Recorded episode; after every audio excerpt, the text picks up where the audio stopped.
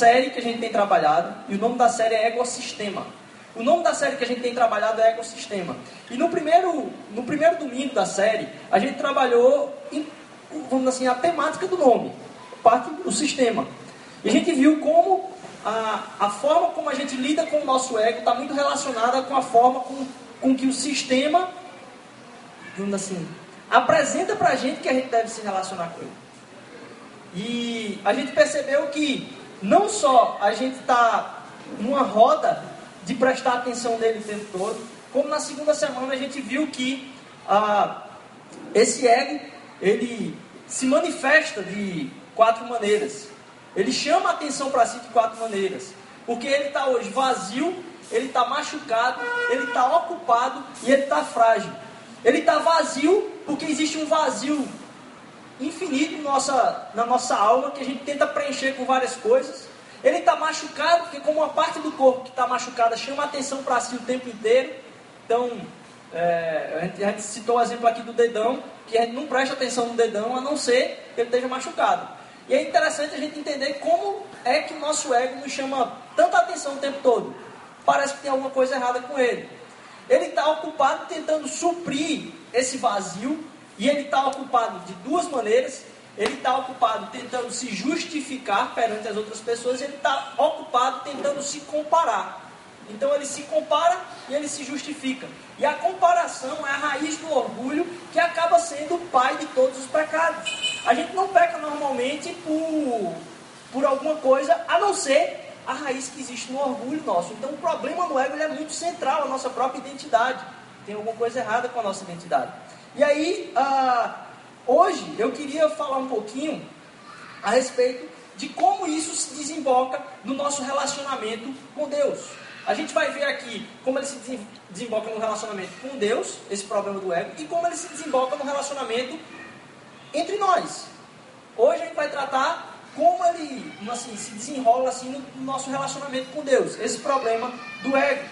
E aí, uh, eu vou pedir que quem tiver com, com Bíblia possa abrir lá em, em 1 Coríntios, capítulo 3, como a gente já vem fazendo todo domingo.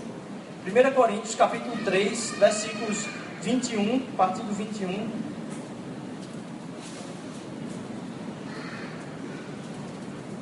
E aí vai até o 4, versículo 7.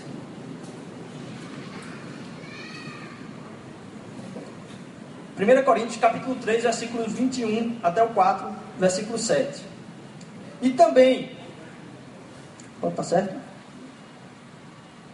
Portanto, Ninguém se glorie em homens, porque todas as coisas são de vocês. Seja Paulo, seja Apolo, seja Pedro, seja o mundo, a vida, a morte, o presente ou o futuro, tudo é de vocês. Vocês são de Cristo e Cristo de Deus. Portanto, todos nos considerem como servos de Cristo encarregados dos mistérios de Deus. O que se requer destes encarregados é que sejam fiéis. Pouco me importa ser julgado por vocês ou por qualquer tribunal humano. De fato, nem eu julgo a mim mesmo. Embora em nada minha consciência me acuse, nem por isso justifico a mim mesmo. O Senhor é quem me julga. Portanto, não julguem nada antes da hora devida. Esperem até que o Senhor venha. Ele trará à luz o que está oculto nas trevas e manifestará as intenções dos corações. Nessa ocasião, cada um receberá de Deus a sua aprovação. Irmãos, apliquei essas coisas a mim e a Apolo por amor a vocês para que aprendam de nós o que significa não ultrapassem o que, tá, o que está escrito. Assim, ninguém se orgulha em favor de um homem em detrimento de outro. E aí está a comparação. Pois quem torna você diferente de qualquer outra pessoa?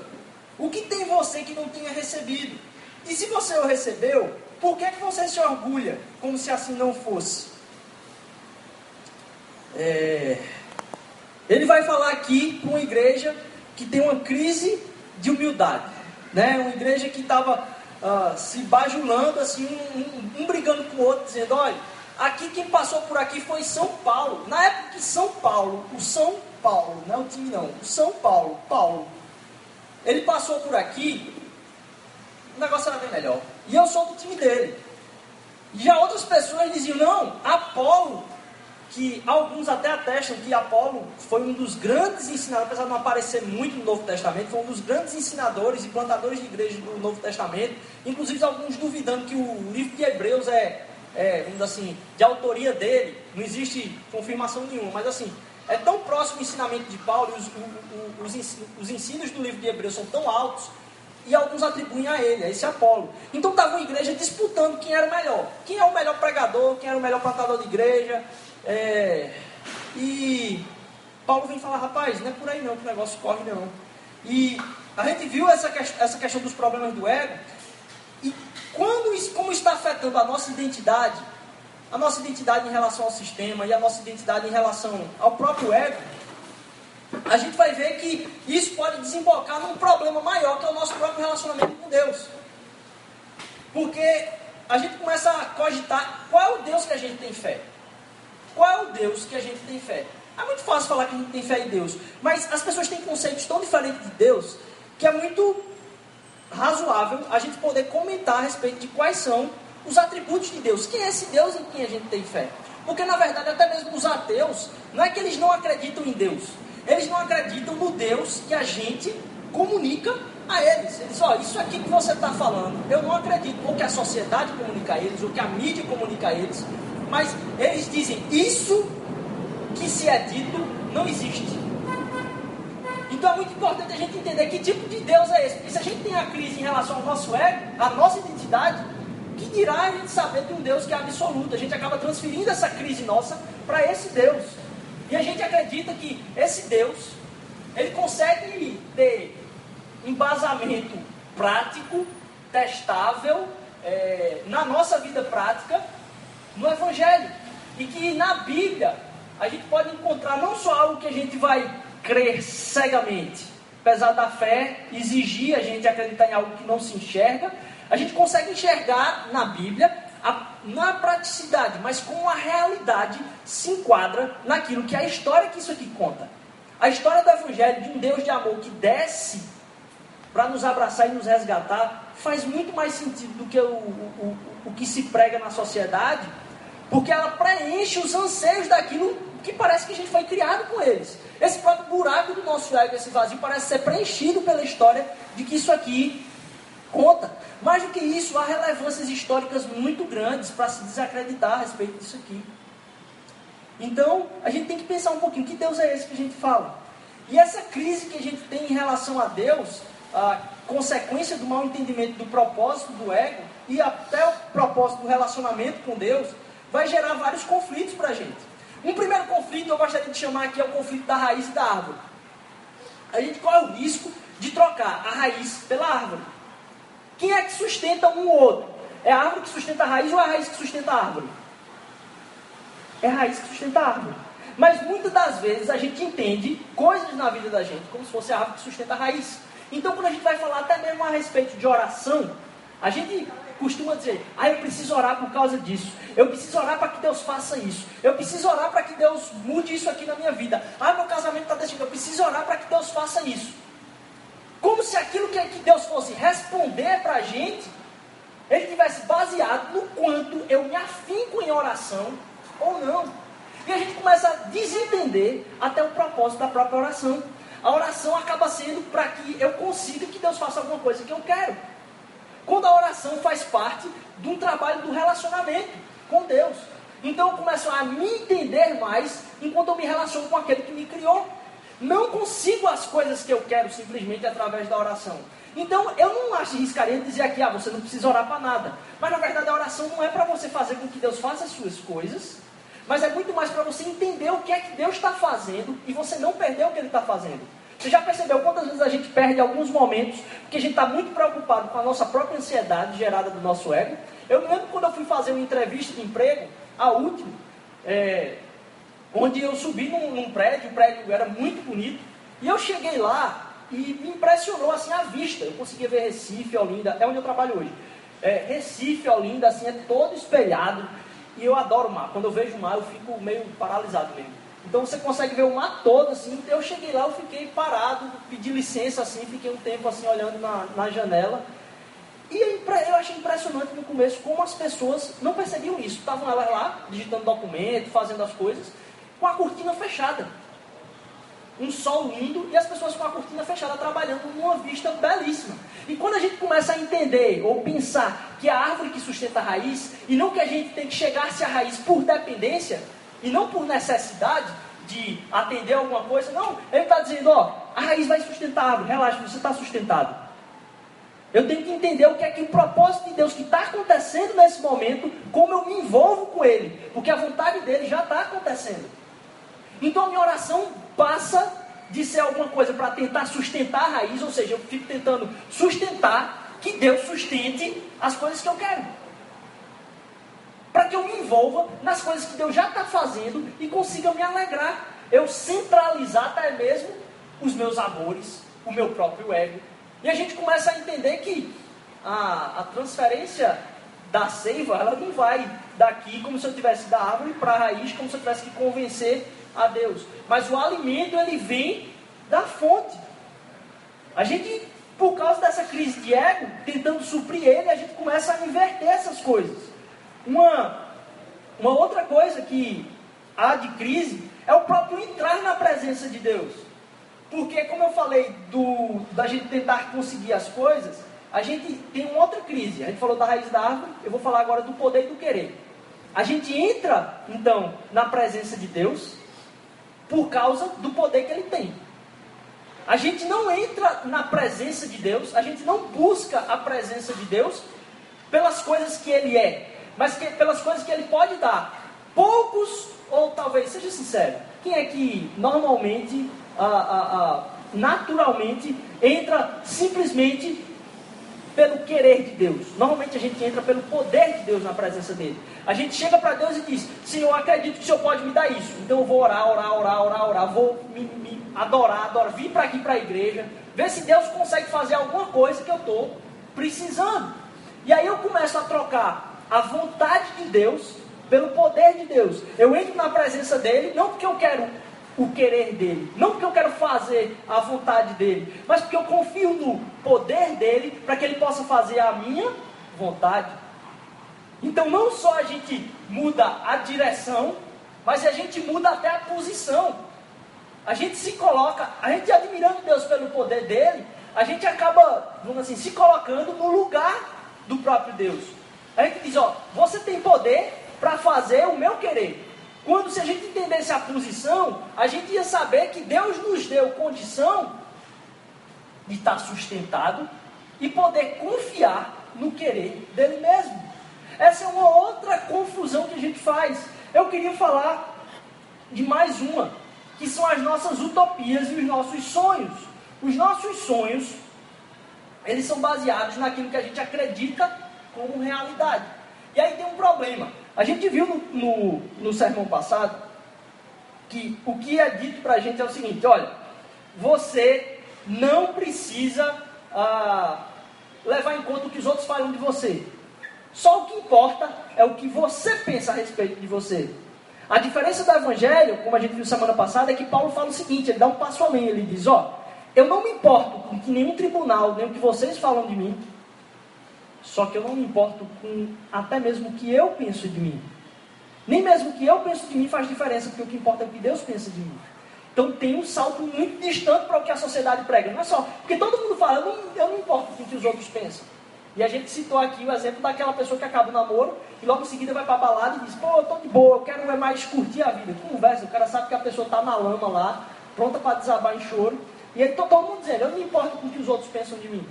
E na verdade, isso é uma pregação que vem atingir os nossos ouvidos todos os dias. É não se importe com o que os outros pensam de você. Você começa a criar para você a sua própria realidade, a sua própria idealização de mundo, de forma que não importa a realidade dos outros, o que importa é a sua realidade. Mais que isso, não importa é, a realidade dos outros, importa que os outros se encaixem na sua realidade. Então você começa a orar para Deus para que tudo, todos os relacionamentos se transformem para que você, que não gosta aqui que eu chego, rouco. É, eu queria que tudo mudasse para que se envolvesse naquilo que eu idealizo. Então, quando você chega na presença de Deus, e essa é a bronca do ego em relação a Deus, é que com a sua idealização, você começa a orar para que Deus faça tudo para que você tenha o seu trabalho idealizado, sua carreira idealizada, seu casamento idealizado. Então tudo passa a ser pelas suas idealizações. Aquilo que você tem de ideal na sua vida, você começa a orar para que tudo ocorra, para que aquilo aconteça. Mais que isso, a realidade dos outros passa a não importar. Então você começa a querer que o outro se transforme naquilo que você precisa. Quando o chamado de Deus para a gente é que a gente olhe para Deus e a gente se sustente no querer dele, porque ele, como raiz, já tem nos suprido, para que a gente seja transformado no que o outro precisa. Quantos de nós, naturalmente, vamos ser sinceros, a gente não faz isso. Quanto nós diz, Senhor, me muda, porque eu preciso que fulano encontre contigo. A gente diz, não, Senhor, eu quero encontrar contigo, por favor, muda fulano, que eu não suporto mais esse cara. Então a gente pede para que as outras realidades sejam mudadas, para que tudo se encaixe na nossa realidade ideal, nosso mundinho. E não a gente pede para que o nosso mundo seja transformado a ponto de impactar a vida do outro. Então meu ego não foi colocado no chão e aos pés de Deus ainda. Porque no dia que ele for colocado aos pés de Deus, eu começo a pedir, Senhor Deus, eu não tenho mais problema com isso aqui não. Transforma minha vida para que eu vá mexer com a vida de outras pessoas em amor. E as nossas utopias acabam uh, querendo converter as, nossas, as outras pessoas à nossa realidade quando Deus quer nos converter e nos transformar para sermos bênção para as outras pessoas. E aí, a, a relação que Deus quer com a gente, então, ela tem um, uma transformação aí. A relação que Deus quer conosco é de uma transformação. Porque a relação que Deus quer ter conosco é uma relação de um Deus que quer ser amigo. A gente tem que parar para entender que Deus, a posição que a gente tem em relação a Ele é de autoridade mas ao mesmo tempo é de amizade. Quando, e eu vou pedir que quem puder abra comigo lá em Lucas 10, de 38 a 42. Lucas 10, de 38 a 42. Quando Jesus vai visitar Marta e Maria, tem uma.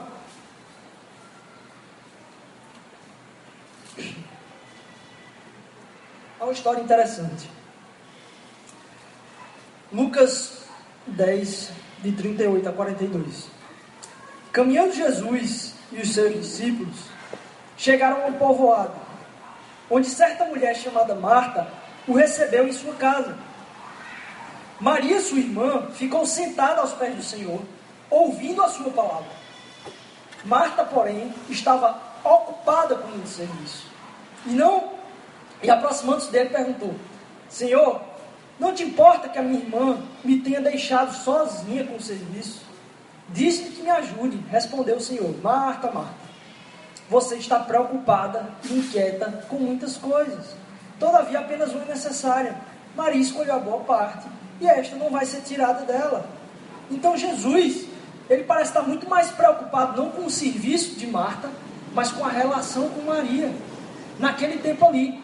E a palavra vai falar que Maria está ouvindo Jesus.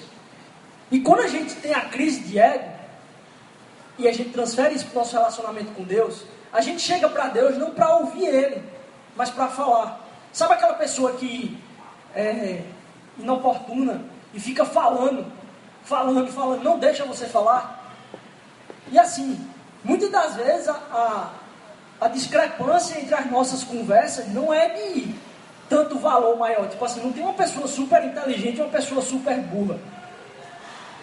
Mas a discrepância que tem da, do sondar, do sondar das, dos discernimentos do mundo entre a nossa mente e a mente de Deus é absurdo. E a gente chega para Deus querendo falar, querendo fazer, querendo varrer. Com Deus às vezes pede que a gente só ouça. A gente entra na presença dele muito mais para falar e muito menos para ouvir. Lá em João capítulo 15, versículo 15, é, aqui está dizendo que Maria ouve e que Maria escolheu a melhor parte. lá no João capítulo 15, versículo 15, Jesus vai trazer uma outra, assim, um outro texto a respeito disso. Ele vai dizer o seguinte: Já não chamo servos, porque o servo não sabe o que o, senhor, o que o seu senhor faz. Em vez disso, eu os tenho chamado amigos, porque tudo o que eu ouvi de meu pai eu tornei conhecido. Então Deus parece dizer: ó, eu tornei algumas coisas conhecidas ao Filho, Jesus, e ele está dizendo que ó, eu quero tornar isso conhecido a vocês. Então, ao terceiro passo aí, de novo, Jesus nos chamou de amigos, não de servos. E logo em seguida ele diz: Eu quero que vocês ouçam. Porque Deus me fez conhecer das coisas. Então, nosso relacionamento com Jesus, ao entrar na presença de Deus, é muito mais para ouvir, muito menos para falar. Por que, que alguém é maior que outra pessoa? Eu comecei a, a assistindo filmes começar a pensar sobre isso. Será que existe alguém que merece serviço e alguém que não merece serviço? E eu comecei a perceber que tem sim algumas nuances que merecem o nosso serviço para outras pessoas. Eu comecei a enxergar pessoas que não em si são maiores que as outras, mas que a alegria do serviço nos enche o coração por causa de dois motivos. É... E aí há pouco tempo a gente tinha tanto serviço realmente escravo, né? O propósito e a integridade fazem o serviço digno. Quando você enxerga em alguém um propósito maior, alguém que está numa posição que tem um propósito de impactar a vida de muitas pessoas, e o propósito é correto, e além disso a integridade dela é plena, você tem o prazer de servir a ela. Você quer que ela tome um copo d'água, você segura o copo d'água para ela aqui o tempo todo, para que ela possa fazer aquilo que ela está fazendo. Não porque ela é maior que você, mas aquele status, aquele momento de, de ação, torna ela, você, um servo dela, em honra. Você consegue fazer isso sem estresse. O problema é que poucas vezes a gente encontra alguém tanto com propósitos altos, muito menos ainda com integridade alta. Então, assim, até mesmo um político, e é difícil a gente falar isso no país da gente, né, principalmente hoje, mas uh, se a coisa funcionasse, eu tenho certeza que as pessoas que trabalham no gabinete iam ter o prazer de servir loucamente por entenderem o propósito e a integridade. O problema é que não tem propósito e muito menos, muitas vezes, integridade. Mas o propósito e a integridade fazem com que seja digno o serviço. A gente acaba confundindo isso também.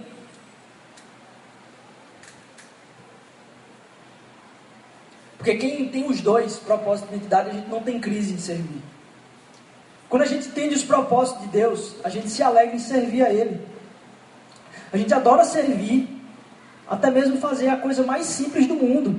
Varrer o chão para ele passar. Porque se alguém é, é importante, vamos dizer assim, no propósito, Existe uma causa, alguém está em uma posição que vai impactar a vida de muitas pessoas e está com o chão sujo na frente dele, vai impedir ele de cumprir aquele propósito que você considera importante também. E além disso, ele é íntegro. Você vai ter o menor, melhor, maior prazer do mundo de varrer aquilo ali para que ele passe rápido por ali e seja mais fácil a caminhada dele, porque você aposta no propósito e acredita na integridade. E aí, uh, a gente é servo de Deus? É a gente continua. Eu, eu, às vezes, tive crise com esse versículo. Porque em alguns momentos Deus diz: vocês são servos. Jesus fala: vocês são servos. E outro ele diz: vocês são amigos. E aí eu comecei a entender que há uma diferença grande. A gente é servo de Jesus. A gente é servo de Jesus. Como é que ele nos chama? Amigos. A gente continua sendo servo. Porque ele faz questão de chamar de amigo. Então é aquilo que Deus considera na nossa relação e não na nossa posição. É aquilo que ele quer ter enquanto relação conosco. A gente é servo dele, sim, mas ele faz questão de nos chamar de amigos. Lá em 1 Coríntios, quando a gente leu no começo, ele diz: Foi dado tudo a vocês. Foi dado tudo a vocês. Nessa crise que estava na igreja. E aí parece que Paulo está dizendo: Ó, tem tudo aqui embaixo, tem vocês e tem Deus. Tem tudo que foi dado a vocês, vocês que são de Cristo, e Cristo de Deus. Parece que a gente inverte com a crise do ego no nosso relacionamento com Deus. Tem a gente aqui embaixo, tem Deus aqui em cima, E acima de Deus está o quê? O nosso tudo. Então a gente começa a se relacionar com Deus para que Deus possa nos dar tudo. Quando o que Paulo está falando aqui, ó, tudo já é de vocês, e vocês são de Jesus, e Jesus é de Cristo, e Cristo é de Deus. E a gente fica colocando nós, Deus e tudo acima de Deus. Então, o que isso gera para a gente é que aquele que a gente deveria ter prazer em servir, por causa dos propósitos, a gente acaba por trabalhar na nossa integridade. Vejam bem, a gente acaba por trabalhar a nossa integridade para que Deus cumpra os nossos propósitos. E era isso que Marta estava fazendo. Marta estava trabalhando a integridade dela para que Deus conseguisse fazer com que os propósitos dela fossem cumpridos. Pra, e aí a gente já vem falando aqui da diferença do evangelho e da religião. Na religião a gente fica fazendo, fazendo coisas para que Deus olhe para a nossa integridade e consiga nos atender. No evangelho, Deus já cumpriu já pagou tudo que pudesse ser feito em relação à integridade. A integridade de Jesus é atribuída a gente para que a gente possa viver os propósitos de Deus. Então, ao invés de a gente nos humilhar pela perfeição de Deus, ou de chegar perto dele, a gente tem nós, a gente quer usar a Deus para alcançar os nossos propósitos. Eu acho que mais que isso, eu colocaria até de uma forma diferente aqui. A gente tem o nós, Deus propõe uma relação. A gente tem o nós, a gente pega o verbo usar, a gente pega a relação com Deus e a gente usa para os nossos propósitos. Quando Deus quer que a gente fique entendido que Ele usa dos seus propósitos para colocar a gente na relação. A relação e não o resultado dela é o propósito maior de Deus para a nossa vida. E é isso que a gente tem que entender: que se alegrar na presença de Deus é entender que a gente não precisa do resultado das nossas orações. Porque o, o que a gente precisa não é do resultado delas, é da própria relação. E a gente vai ficar contente com qualquer tipo de resultado. Ele fala, é tudo seu. Já imaginou se seu chefe dissesse, olha, vou estar aqui o dinheiro todo, três anos para frente aqui, o salário está pago, está aqui para você. Você trabalharia? Será que a gente trabalharia se dissesse assim, ó, tem três anos pago aqui na frente? Não importa se você trabalhar ou não, não, mas eu vou pagar você antes. Para mim não faz questão do seu resultado, está pago aqui antes, tudo. Muito difícil porque o nosso coração é tentado a trabalhar pelo salário. A gente é tentado a trabalhar sempre pelo salário. Já, já pensou na sua empresa você pegar e dizer, rapaz, está aqui, ó, não importa não, não vai ter mais dinheiro não, esse, esse, a crise acabou aí com tudo e todo mundo continuar trabalhando, estranho. Sabe quando é que acontece isso? Quando as pessoas estão ali por vocação e não pelo salário. Quando a gente começa a entender que a nossa vocação, a gente não se preocupa tanto com o salário. Quando a gente começa a entender que ah, para a gente ser amigo, ele precisou ser servo, e a gente viu uns domingos atrás que ele disse: oh, entre vocês vai ser diferente, porque eu estou aqui servindo vocês. Então, para a gente ser amigo, ele é que foi o servo maior. E às vezes a gente fica na crise do servo. E não quer ser chamado de amigo. Ele é que foi o servo para que a gente fosse amigo. Para a gente entrar na presença de Deus em alegria, a gente precisa entender que esse ego tem que ficar jogado de lado, porque o que importa é a relação. Quando a gente não tem consciência da vocação, a gente trabalha pelo salário. E na vocação, você se liberta do salário. Na vocação, se alguém disser, tem três anos pago aqui, não importa se você for trabalhar ou não, se você está dentro da vocação, você trabalha. Porque você sabe que aquilo é o teu propósito. E sabe qual é a nossa vocação? Não só amigo, mas filhos. Ele fala, tudo é seu, já está entregue. O que eu quero agora de você é a relação. Já foi pago, mais que isso, já foi pago um salário que era para ser pago para nós, que é o salário de morte. Então Jesus recebeu o salário de morte e agora o, versículo faz sentido para que a gente tivesse a relação. Jesus que tinha a vocação abdicou da estatura de ser igual a Deus para que eu e você tivéssemos a vocação de filho e ele recebesse o nosso salário. E agora a gente não precisa mais se relacionar com Deus por causa de salário, entrar na presença dele por causa do poder dele, porque a gente já tem o querer dele, que é a própria relação. E a gente pode se esbanjar nessa relação. Tudo é seu. Quem trabalhou pelo salário foi o filho. E o filho recebeu o salário de morte para que eu e você pudéssemos ser chamados de filho. E agora a gente recebe um ministério. Agora a gente está dentro de um propósito, que é o propósito de reconciliação.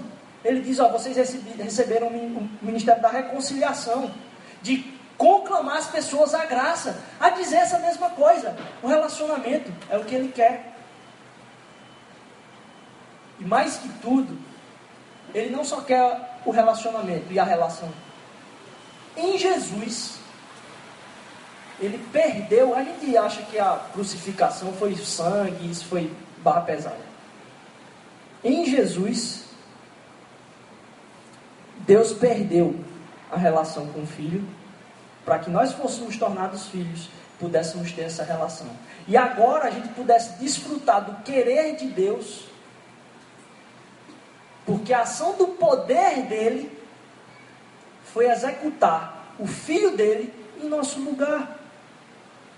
E aqui não é uma questão de sofrimento carnal, é um sofrimento relacional. Ele perdeu o vínculo de relação com o pai, para que eu e você pudéssemos ter esse vínculo. Então, quando a gente entra na presença de Deus agora, a gente sabe que o nosso ego pode ser deixado de lado, porque a gente não precisa tra trabalhar nossa integridade para que Deus alcance os nossos propósitos.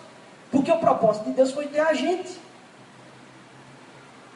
E a gente pode estar dentro do propósito, porque é só se esbanjar na relação de alguém que montou uma sala de estar grande, uma casa legal, um ambiente massa, para que a gente pudesse chegar nessa sala de estar e pudesse curtir a relação.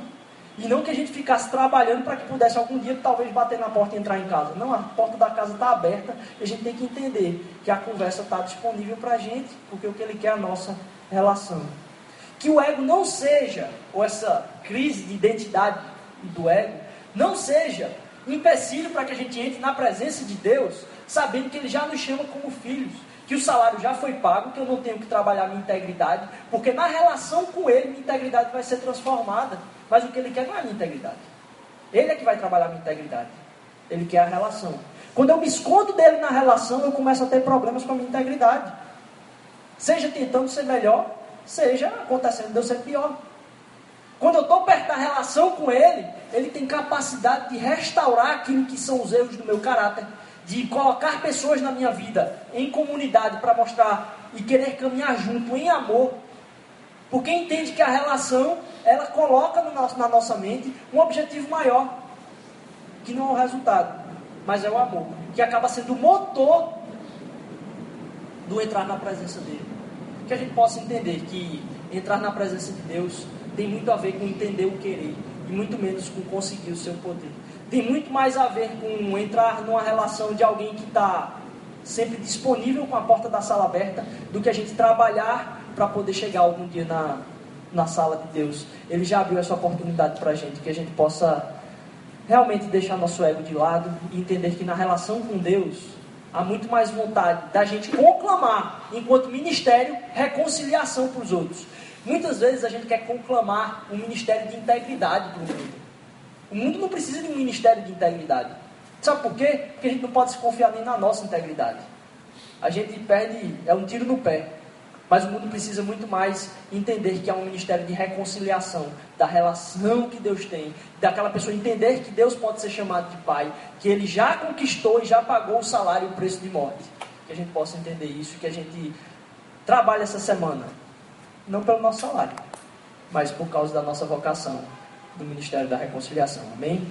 É, chama a banda aqui à frente. Senhor Jesus, eu te agradeço porque o Senhor é maravilhoso, porque a gente entende que, que os teus propósitos, Senhor Deus, já foram conquistados ali na cruz, Senhor Jesus, e que a gente pode se esbaldar na, na presença do Pai, Senhor.